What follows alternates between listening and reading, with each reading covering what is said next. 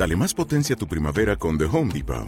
Obtén una potencia similar a la de la gasolina para podar, recortar y soplar con el sistema OnePlus de 18 voltios de Ryobi desde solo 89 dólares. Potencia para podar un tercio de un acre con una carga. Potencia para recortar el césped que dura hasta dos horas. Y fuerza de soplado de 110 millas por hora.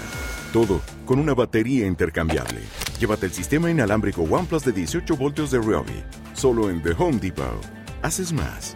Logras más.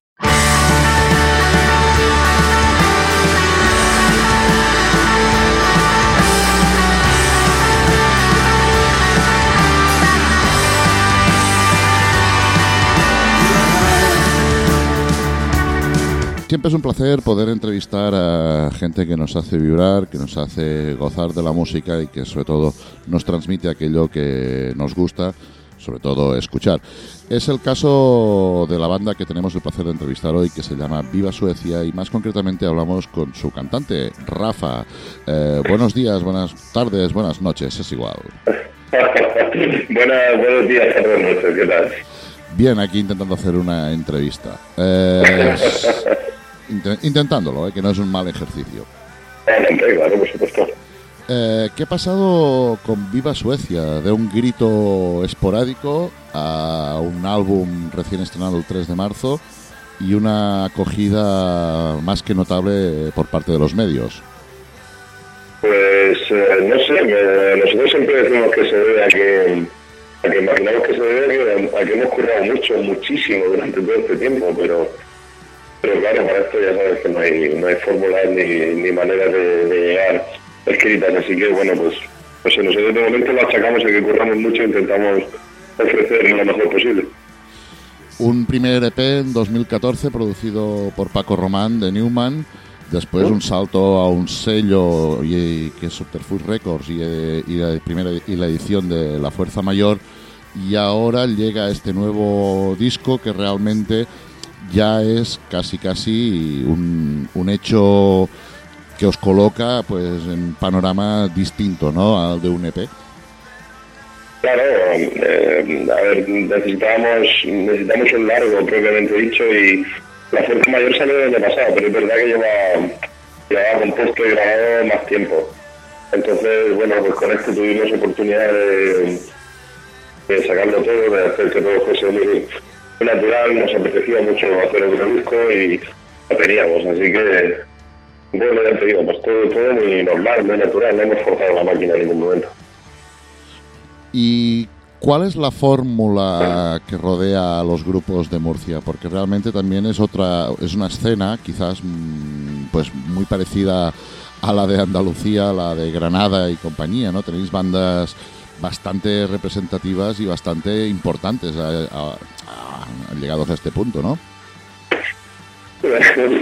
Es una cosa extraña porque en Murcia siempre siempre ha habido muchísimas bandas, muchas bandas haciendo haciendo una cantidad de estilos diferentes, eh, con muchísimo talento y en Murcia estamos un poco acostumbrados a eso, ¿no? Que cada fin de semana tenías 15 conciertos para ir a ver de estilos totalmente diferentes.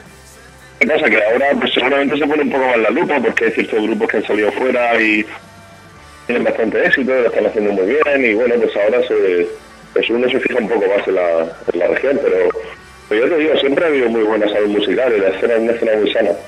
Sí, ¿no? Y ahora además de lo que tú comentas, eh, pues hay eh, varios, bueno, hay un sello también, hay, hay muchas cositas que se van haciendo y sobre todo mm, da la sensación desde fuera de Murcia que se hace con mucho cariño sobre todo, ¿no?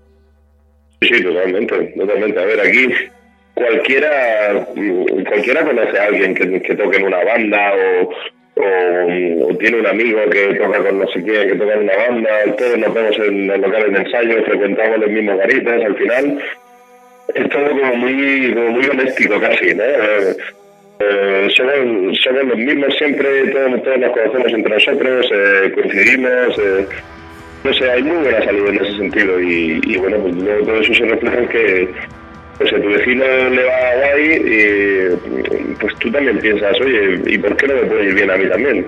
Quizás es que nunca estáis solos, ¿no? Como decís en la canción de este nuevo álbum. nunca lo he estado, nunca lo he estado, la verdad.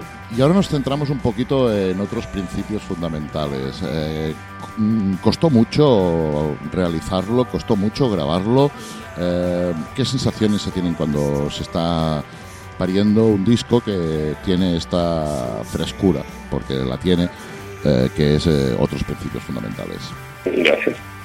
no, la verdad es que fue, no sé, fue muy sencillo porque, bueno, aparte la grabamos esta parte la grabamos en Murcia, en el estudio Antonilla, en mi estudio, también con Carlos Hernández, que ha sido el productor del disco. Y pero el resto lo grabamos en una semana en La Mina, en Sevilla.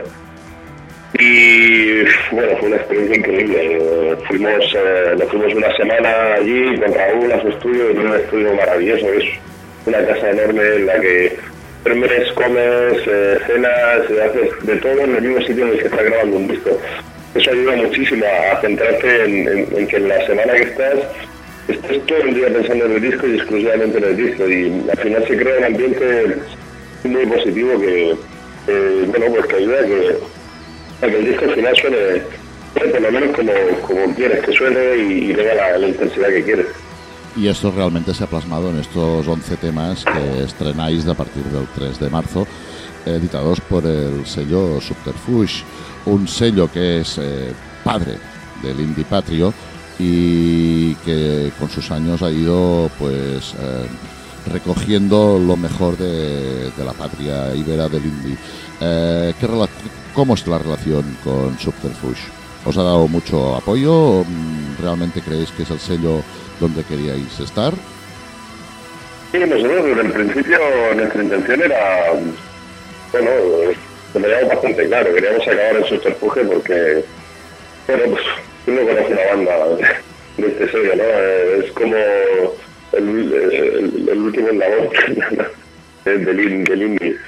No sé, tiene, tiene bandas que nos encantan, somos seguidores de, pues yo que sé, de todo lo que tiene que ver con el sello desde hace muchísimo tiempo y además Paco Román, que, que nos produjo el disco, estaba también en subterfuge y hablamos con él y preguntábamos y tal de fichar con ellos, pues, pues, pues, pues, todo perfecto.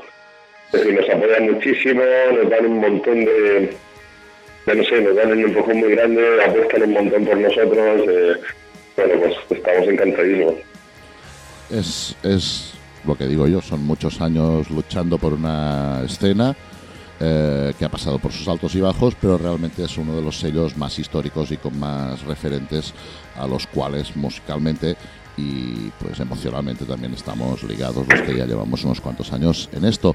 Uh, llegados a este punto de la entrevista, nos encantaría que tú mismo escogieras una de las canciones de este nuevo álbum, otros principios fundamentales para que suene ahora. Pues voy a elegir una que me encanta y que no, no solemos, no solemos poner en radios y tal igual. Es Nunca estamos solos, ya que la mencionabas antes. pues os dejamos con Nunca estamos solos de Viva Suecia.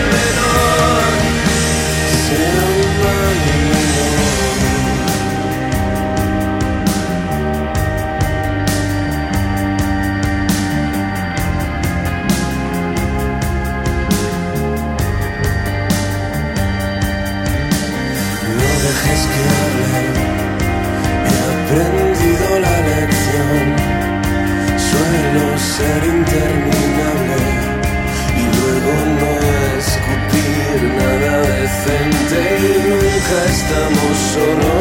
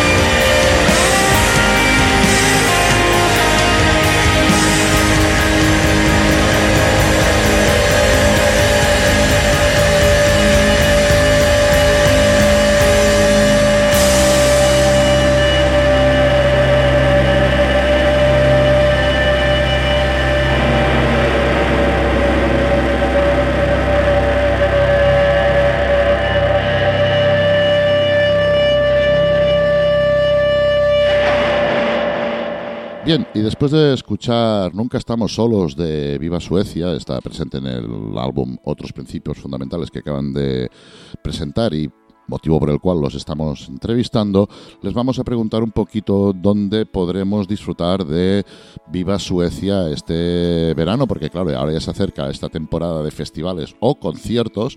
Eh, y queremos saber, queremos informar de dónde podemos disfrutar de Viva Suecia. ¿Cómo, cómo pinta el verano? Bueno, pinta bastante ajetreado, pero, pero en, manera positiva, quiero decir.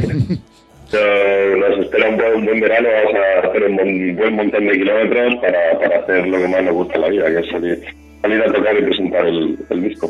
Bueno, los conciertos son la salsa, ¿no? Hoy en día casi casi es mejor ir, eh, la, la, música ha girado un poco, ha, pegado un giro y ahora realmente la única manera de poder disfrutar o ganar algo de, ya no vamos a decir dinero, sino de, de pues bueno, de ruta, eh, de experiencias, es consiste en hacer muchos kilómetros y como mínimo disfrutar, ¿no? Sí, creo, creo que opino que siempre ha sido así. Eh, no, no he hablado una vez con, compañeros y, con gente que está un poco dentro de la música. Parece que desde llegaron la, las redes sociales eh, basta con que tú pongas tu música en la red y, y, la gente se vuelva loca con ella y empieza a escucharte porque es la última maravilla. Creo que creo que esto no ha cambiado, no ha cambiado prácticamente nada desde que desde que alguien se subió por primera vez en el escenario.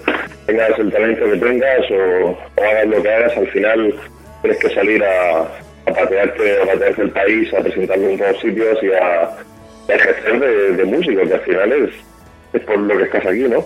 Sí, al final el disco parece una es una culminación para poderlo enseñar en directo, es un, un medio barra justificación. Sí, sí, claro, por supuesto, salvo que sea Brian, Wilson o, los Beatles de la última época o alguna cosa así. sí, sí, no, no, no, no nos conformamos con sinceramente compositores. Pues realmente nos gusta mucho Viva Suecia, nos gustan mucho sus otros principios fundamentales que acaban de presentar y recomendamos que si podemos a veces donde estamos nosotros es un sitio difícil, pero nos caen cerca a veces en festivales y cosas y esperamos eh, poder disfrutar de ellos. Agradecer mucho a Rafa su amable atención en esta entrevista y os volvemos a repetir que escuchar el álbum, comprarlo o sobre todo degustarlo en directo. Eh, antes de que de acabarnos de despedir, vete pensando qué otro tema quieres que suene. Y de verdad, muchas gracias Rafa por la entrevista. Pues muchísimas gracias a vosotros. Eh, a, a, su, a su entera disposición para cuando quieran. Y ahora el tema. ¿Qué tema escoges para cerrar? Pues, pues, creo que vamos, vamos a escoger el nudo y la esperanza, que es otro tema que no ha salido como single, pero que también nos gusta mucho. Pues acabamos la entrevista agradeciéndole a Rafa y escuchando El nudo y la esperanza.